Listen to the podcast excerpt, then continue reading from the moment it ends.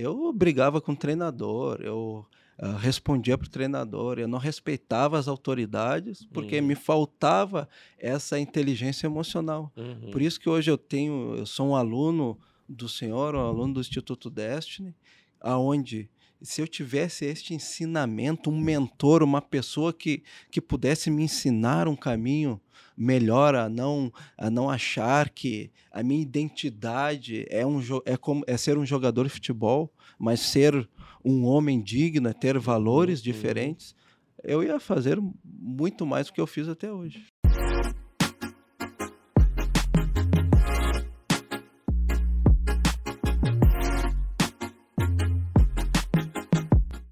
Bem-vindos a mais um Brunecast. Hoje nós estamos com força total aqui com a nossa equipe no Instituto Destiny, um convidado super especial que fez história fora do Brasil.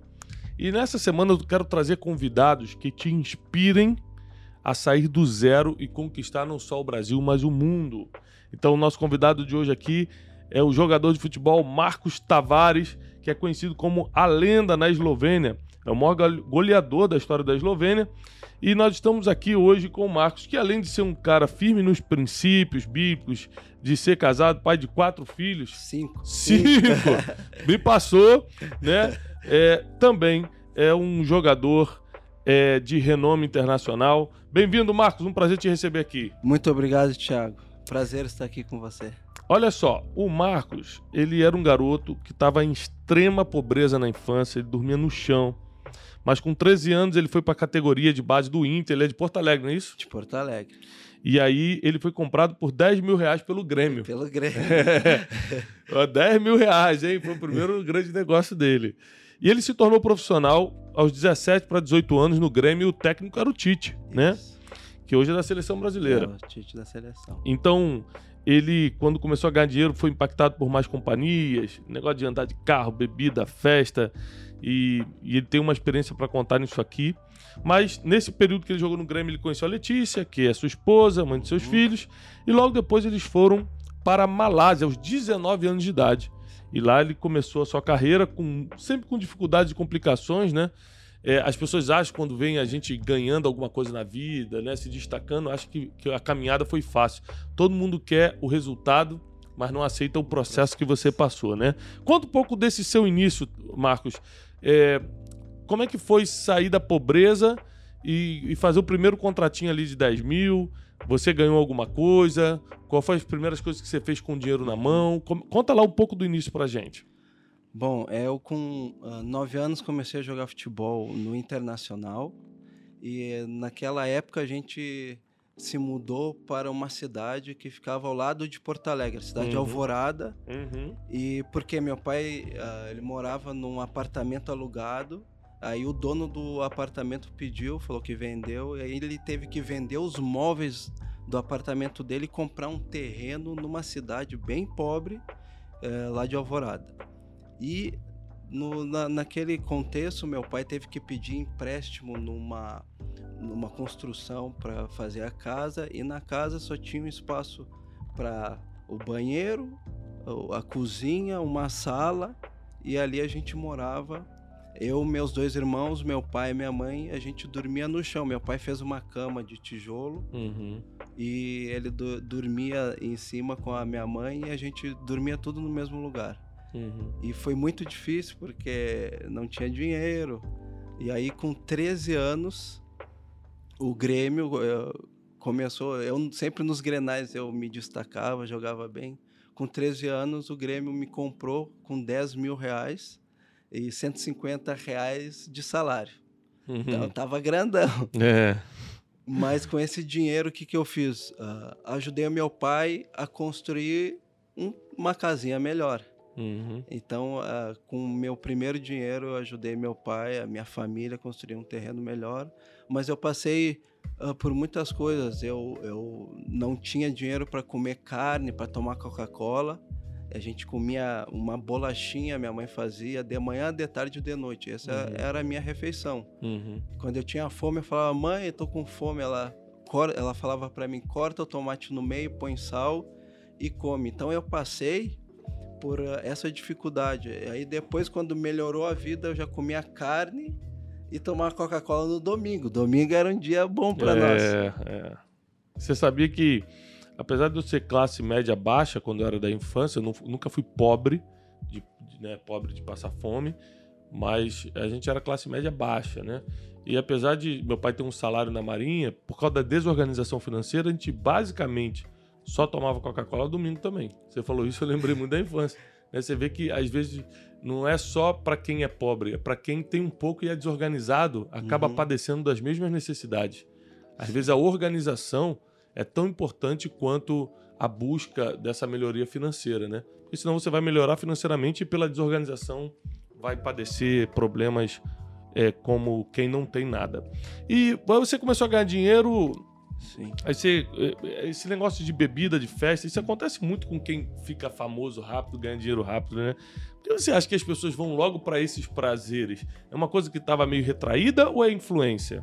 Não, foi a influência, porque de um menino, né? Eu vendo que, que não tinha nada, que dormia no chão, agora ele tem um salário, ele foi pro Grêmio, um time grande, uhum. e aí conheceu outros jogadores que aí tem BMW, uhum. tem Audi, tem Mercedes. Então a minha cabeça, quando eu fui para o Grêmio e comecei a andar com esses jogadores que eram meus ídolos, aí eu não conseguia eh, me, me, me, me controlar. Daí uhum. eu comecei a. Eles me convidavam para ir uhum. para algumas festas e uhum. essas coisas. Eu eu ia, porque eles eram meus ídolos. Eu uhum. queria ter a vida que eles tinham. Uhum. E aí eu comecei a ir passear, mas uh, durante o processo também, com 14 anos, comecei para a seleção brasileira. Então, eu já agora já me acho de uma pessoa que não tinha nada. Uhum. Agora vai para a seleção brasileira, já comecei a me achar uma tinha pessoa importante. Sub-17? Sub-17, fui uhum. campeão sul-americano, sub-17.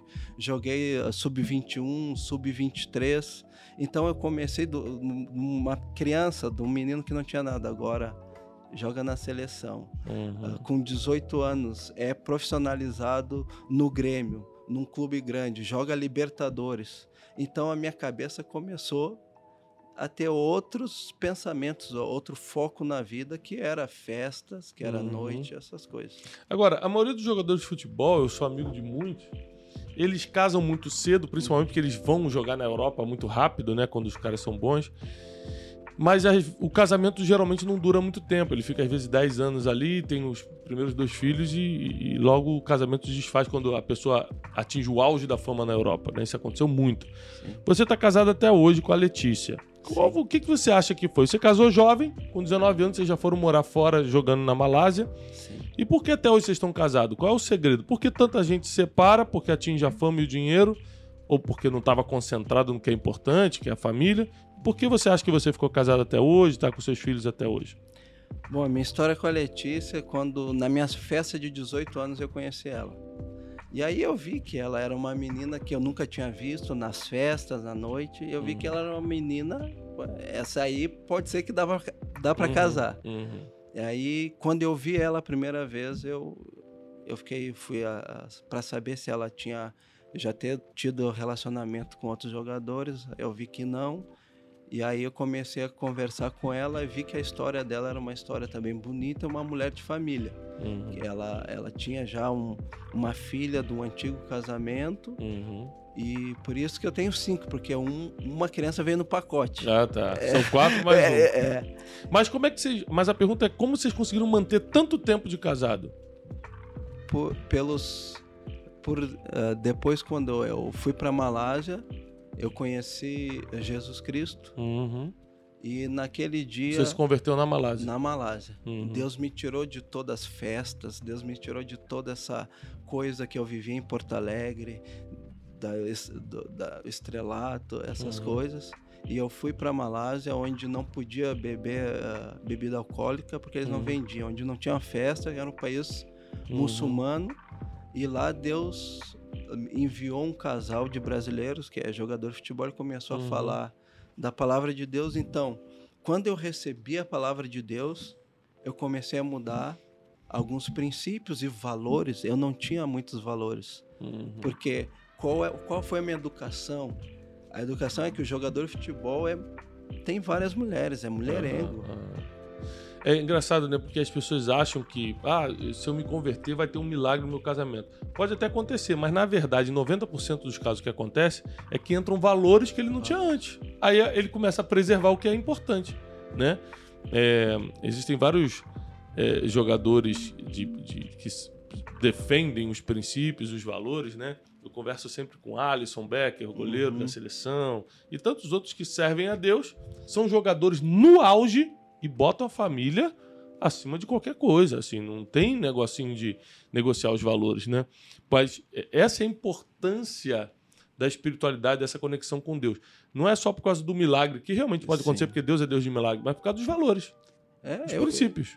Eu descobri que meus valores estavam errados, uhum. que é um dos valores que a gente aprende, é a família, né? Deus em primeiro lugar, nossa espiritualidade em primeiro lugar, depois a família. E eu tenho a certeza, se eu uh, fizesse tudo que eu fiz na Eslovênia, no Brasil eu não ia ter a minha família junto comigo, porque no Brasil meus valores, por causa até das más companhias, estavam deturpados. Uhum. É, falando de Eslovênia, você está quantos anos lá? 13 anos. 13. Você já é cidadão esloveno, né? Sou, sou cidadão. É, é, a experiência de jogar. Você jogou Champions League e tal. A experiência uhum. de jogar na Europa é, é uma experiência meio solitária, né? Eu já, eu já tive na casa de alguns jogadores lá na Europa, eh, gente da seleção e tal. E eu vejo que, apesar de toda a fama que eles vivem e, e todo o dinheiro que entra, é um sentimento de solidão muito grande. Você está num país que não é seu, às vezes num país frio, Sim, no, no é sentido de frio. clima mesmo, né? É. Neva e tudo. E é, eu lembro que eu estava na casa de um jogador uma vez na Europa e tocou a campainha, a gente foi atender, era tipo um pedido de comida que a gente fez, tipo iFood, assim, da vida. E aí o, o entregador reconheceu o cara, porque era realmente é um ídolo lá na Europa. E aí ah, foi aquele. Ah, cara, por favor, deixa eu tirar uma foto, não acredito. E aí quando entrou, ele já entrou com medo assim: caramba, mais um que sabe onde eu moro agora. Ou seja, além da solidão, agora o cara tem um medo de caramba Lá ele não dava de segurança, porque não, não precisava, porque não tem assalto, essas coisas, mas ao mesmo tempo ele ficava sempre preocupado com caramba, vão saber onde eu moro. Então, como é que foi esses 13 anos na Eslovênia? Como é que você lidou com a solidão? Porque às vezes você está com a família e ainda assim se sente sozinho. E como você lidou também com essa questão de ser reconhecido tudo quanto é lugar? Porque lá na Eslovênia, né, você é conhecido como o rei da Eslovênia, né? Tá sempre na televisão, nas entrevistas. Como é que você lidou com a solidão e com outro extremo, que é a fama? É, a solidão graças a Deus eu sempre desde o começo eu estava com a minha esposa. Uhum. a gente é nesses momentos né voltando um pouco da pergunta anterior é nesses momentos que a gente fica mais amigos um do outro a gente começa a entender mais um outro entender o íntimo do coração e junto com ela a gente começou a ter um relacionamento profundo. E isso fez a gente suportar a solidão e muitas outras coisas. A gente falou a gente uh, teve a, o entendimento que a nossa família, eu e ela e os nossos filhos, é quem nós temos. A gente não tem uh, pai, uh, mãe, e até os nossos filhos não têm avô, avó. E a gente começou a, a, construir um relacionamento mais forte nesses tempos de solidão. E claro, uh, depois vem a, as férias, a gente uh, foi para, voltou para o Brasil, a gente visitava. E vai mas, matando a saudade.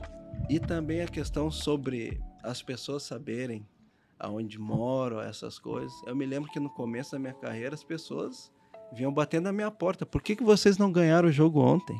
Uhum. As crianças é. da rua viam o meu carro, já esperava lá uhum. na porta da minha casa, no meu carro. E aí, como é que foi ontem? Por que, que não fez gol? Uhum. Ou parabéns pelo gol, é isso daí. Eu, como capitão do time, eu já, depois de um ano no clube, eu já fiquei o capitão do time. Então, uhum. o capitão tem responsabilidade. Então, tem que responder o que eles estão pedindo. Agora você vê né, a importância da espiritualidade. Eu prego muito sobre a espiritualidade porque que essa conexão com Deus, que eu acho que faz qualquer um, rico, pobre, o negro e o branco, o gordo e o magro, qualquer um suportar os dias difíceis. Porque tem gente que fala assim: não, se eu tiver muito dinheiro, eu não vou passar pelo que eu passo. Mentira. Você vai passar por outro tipo de problema e às vezes pior. Sim. Talvez não vá faltar nada para comer, porque você tem dinheiro. Talvez não falte o avião para te levar para uma viagem, você tem dinheiro para comprar passagem. Mas vários problemas acontecem a todo mundo. Aliás, o próprio Salomão diz que a chuva cai sobre os justos e injustos, o sol nasce para os justos e para os injustos. Então, saber lidar com as dificuldades da vida é o que eu tento ensinar muito para vocês aqui no Brunecast. É o seguinte: quanto mais conexão você vai ter com Deus, mais você vai entender como solucionar problemas. Porque ao estar conectado com a fonte, você consegue também dominar suas emoções, você consegue também gerir seu, sua vida financeira ou multiplicar sua vida financeira. Você também consegue lidar com pessoas. É lógico, isso tudo aqui são preparações, são estudos, não cai do céu. Não é porque ah, agora eu sou de Jesus, caiu tudo como um download e agora eu sei fazer tudo. Não, você vai precisar se preparar e tudo. Só que com a estrutura espiritual, você tem força, força. coragem, você tem determinação, foco para aprender o que você precisa aprender para decolar sua vida emocional, financeira, familiar e por aí vai, tá? Agora, é... Como é que você está se vendo nos próximos anos? Daqui a pouco vai terminar a carreira. Você está com 30 aí? Sete anos. 37. Então, talvez tenha mais dois anos? Um, um ano. Um, um ano, ano, um ano até, jogando. Até dezembro por aí. Então você vai jogar mais um ano. Como é que você está vendo o Marcos Tavares nos próximos cinco anos?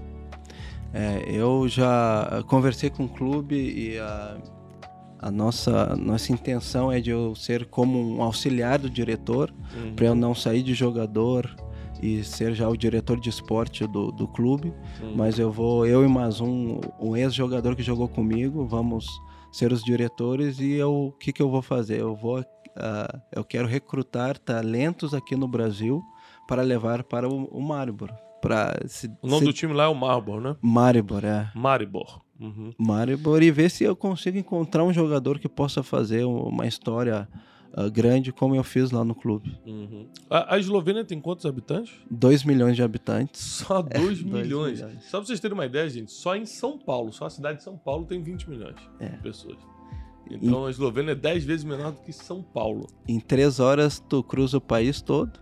Em 3 horas cruza o país todo. E fica do lado da lindíssima Croácia, né? Fronteira com a é, Croácia, né? Fronteira com quatro países: Croácia, Itália, Áustria e Hungria. Ó. Oh. É bonito, deve ser bonito, hein? Nunca fui convidado, um dia eu vou ser convidado e vou. eu faço o convite agora. Está convidado. É, então, assim, é, essa conexão, o que a gente vê na vida do Marcos é uma vida de superação, porque saiu da pobreza, da extrema pobreza, para uma vida de jogador de futebol e ao mesmo tempo de equilíbrio, uhum. que entrou com a espiritualidade, porque a maioria das pessoas que ficam ricas rápido ou famosas rápido, elas entram num desequilíbrio, drogas, prostituição, é, noite sem dormir, ferem pessoas que amam, é. um desequilíbrio emocional grandíssimo, né? Muito grande. Uh, falando um pouco sobre isso, eu quando eu, come... eu quando comecei a jogar na seleção e comecei a me achar o cara, eu brigava com o treinador, eu uh, respondia para o treinador, eu não respeitava as autoridades porque uhum. me faltava essa inteligência emocional. Uhum. Por isso que hoje eu tenho, eu sou um aluno do Senhor, um aluno do Instituto Destiny, aonde se eu tivesse este ensinamento, um mentor, uma pessoa que, que pudesse me ensinar um caminho melhor a não a não achar que a minha identidade é um é como é ser um jogador de futebol, mas ser um homem digno, é ter valores uhum. diferentes, eu ia fazer muito mais do que eu fiz até hoje. Ou seja, pelo que você viveu, então, é possível você ter dinheiro, ter fama e ser uma pessoa equilibrada e correta. Sim. Mas sem Deus é, é mais difícil, é quase impossível. Quase impossível. Porque você não consegue entender o que a gente está conversando agora, por exemplo, de equilíbrio, tendo dinheiro para comprar qualquer coisa, manter o equilíbrio, em qualquer lugar você é celebrado, é, se você não tiver a consciência é, que só a espiritualidade traz. Por exemplo, a Bíblia diz: ensina-me, o salmista falou, né? Ensina-me a contar os meus dias para que eu alcance um coração sábio. O que, que ele está falando? É, ensina-me, me lembra que eu só tenho 30 anos mais de vida, mais 20 anos. Conta meus dias, para que eu alcance o coração sábio. Não adianta eu ter todas as vitórias e morrer amanhã, ou morrer e ninguém tá gostando de mim, ninguém lembrar de mim. Ou seja, esse, esse versículo bíblico mexe muito comigo. Se você pudesse dar um conselho, Marco, agora vamos para a parte dos conselhos. Se você pudesse dar um conselho para quem está começando. Você falou que em breve vai começar a recrutar gente uhum. no Brasil para levar para a Eslovênia e tal. Um conselho para quem está começando, um jovem, um adolescente que está me escutando agora, ou quem está começando seu negócio, seu ministério, sua carreira como atleta, o que for, Quais são os três maiores conselhos que você, pela experiência que teve até hoje, daria? O cara tá começando do zero, não teve pai para explicar, não teve uhum. professor de vida, não teve mentor, não teve nada. Só vai ter você agora. Quais os três conselhos que você daria para essa pessoa? Primeiro conselho, acredita no teu sonho. Ou ouse a sonhar. Uhum. Uh, todo mundo tem um sonho, pode conquistar o seu sonho. Outra coisa, conheça quem você é, a sua verdadeira identidade. Uhum. Né? Eu não sou um jogador de futebol, eu sou a imagem e semelhança de Deus, eu sou um filho de Deus. Uhum. Outra coisa, tenha mentores, pessoas que te ensinam a lidar com a, os problemas, tudo que acontece na vida, porque sozinho ninguém chega a lugar nenhum. Muito, muito bom. É isso aí, pessoal. É, hoje nós tivemos aqui no Brunecast o Marcos Tavares o maior goleador da história da Eslovênia. Está aqui no Brasil esse final de semana para nossa imersão Wisdom do Instituto Destiny, que é a nossa imersão em sabedoria. São dois dias comigo e com a minha equipe aqui em Alphaville, São Paulo. E ele veio da Eslovênia para passar esse tempo com a gente. Obrigado, Marcos. Aproveitando já para a gente gravar o nosso Brunecast. E se você achou essa o Brunecast de hoje produtivo, se isso tocou em você, copie agora o link do Spotify, printa a tela, marca no seu Instagram, envia nos seus grupos de WhatsApp e espalha é, essa entrevista, espalha esse Brunecast de hoje para todo mundo, tá bom? Eu desejo paz e prosperidade. Até o próximo Brunecast. Obrigado, Marcos. Obrigado.